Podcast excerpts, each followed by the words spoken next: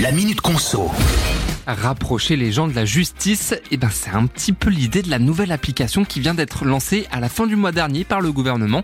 Son nom, justice.fr, a l'objectif de rendre le monde judiciaire plus accessible aux particuliers.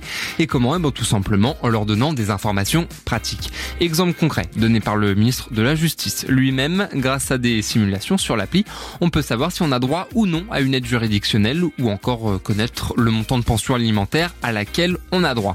Au-delà des différentes simulations, justice.fr propose aussi 8000 fiches techniques sur la façon dont on peut changer de nom ou encore des numéros utiles sur l'accès aux droits ou encore les violences faites aux femmes. Autre option, on pourra savoir quel est le tribunal le plus proche de chez nous. Et deuxième étape de l'application, dès l'automne prochain, à ce moment-là, on pourra avoir accès à notre casier judiciaire ou encore faire une demande d'aide juridictionnelle.